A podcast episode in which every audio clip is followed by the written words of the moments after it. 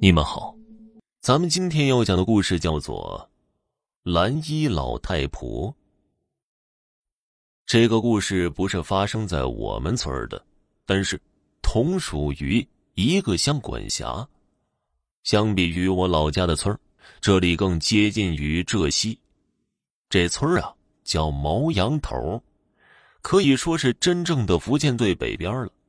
从这儿再翻几个山头，就完全进入浙西江山境内。虽然小时候也去过这个村子，我奶奶有一个妹妹就住在这儿，但很多年过去了，现在已经完全想不起来村容村貌了，只是依稀记得这村是完全坐落在绵延不断的大山里，不通公路，只有一条一米宽的土石小道通往山下。村子非常的小，也就十来户人家，没有人带路，一般人真的很难找到淹没在茫茫大山里的这个小山村。这村里的人平时买些肥皂、油盐等生活必需品，都会翻山到浙江境内去买，因为相比较而言，很显然要比在本省买要近得多了。村里的人大清早喝完粥。带上几根蒸红薯，就挑起担子，顺着很窄很陡的山路往大山更深处走。翻完这几座大山，一般已经是中午了，不能片刻停留，买好东西立刻上路，还得走快一些，才能在天完全黑下来之前赶回村里。村民都努力在天黑之前要赶回家。是因为这条山路就是他们的噩梦。不是家里实在无盐做饭，或是没有肥皂洗衣服，打死都不愿意去翻这几座山头。事情好像是这样的：这村啊，有个三十多岁的妇女，大大咧咧的嗓门粗，说话声音像打雷，村民都叫她男人婆，类似于现在我们说的女汉子的意思。他男人常年在外面给人打家具，由于村子太小了，没有小学，他唯一的儿子在乡里上小学，平时住他叔家，周末才回来。有一天呢，男人婆很早就挑着担子上山去了，实在不是他勤快呀，是因为他顶不住了，家里柴米油盐酱醋茶都七缺七了，最要命的是。大姨妈口罩都没了，到了浙西那边买好东西，挑着担子就往回走。路上碰到个熟人，又东家长西家短的聊了一会儿。女人都这样，嘴碎话多，更何况这是一个女人中的男人呢。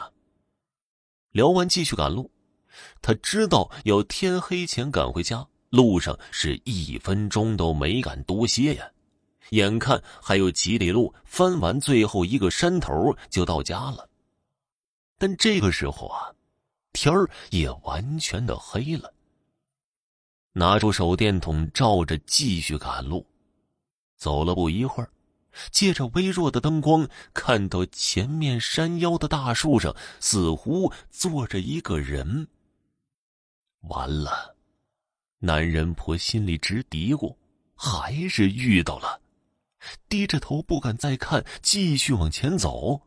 走过那棵大树，啪的一声，后背挨了一下子。回头一看，树上那个蓝衣老太婆正拿着一根细竹竿朝他笑着呢。不敢停留，继续往前走。啪啪，又挨了两下子。男人婆往后面吐了一口痰，据说这样管用，还真是啊。树上的蓝衣老太没了，心里暗自庆幸，加快步子。眼看已经快到山脚下，都能看到村里几户人家的煤油灯了。啪啪啪，后背又挨了好几竹竿。回头一看，蓝衣老太正坐在他后面的竹筐里，拿着细竹竿朝他笑着。这下男人婆急了。不干了，放下担子，两手叉腰，破口大骂，边骂还边朝蓝衣老太婆喷唾沫，这可是他的强项啊！蓝衣老太婆突然发出哭声，再后来就不见了，竹筐里就剩下一根细竹竿了。男人婆第二天和村民讲了，他们都不信。以前他们遇到的时候都是抽烟撒尿，实在不行就尽管往前走。那老太也不害人，一般都是吓唬捉弄人。只要完全走出山，到村口前就会不见。但像男人婆这样，能把鬼给骂哭了，确实是罕见的。好了，听众朋友，本集播讲完毕，感谢您的收听。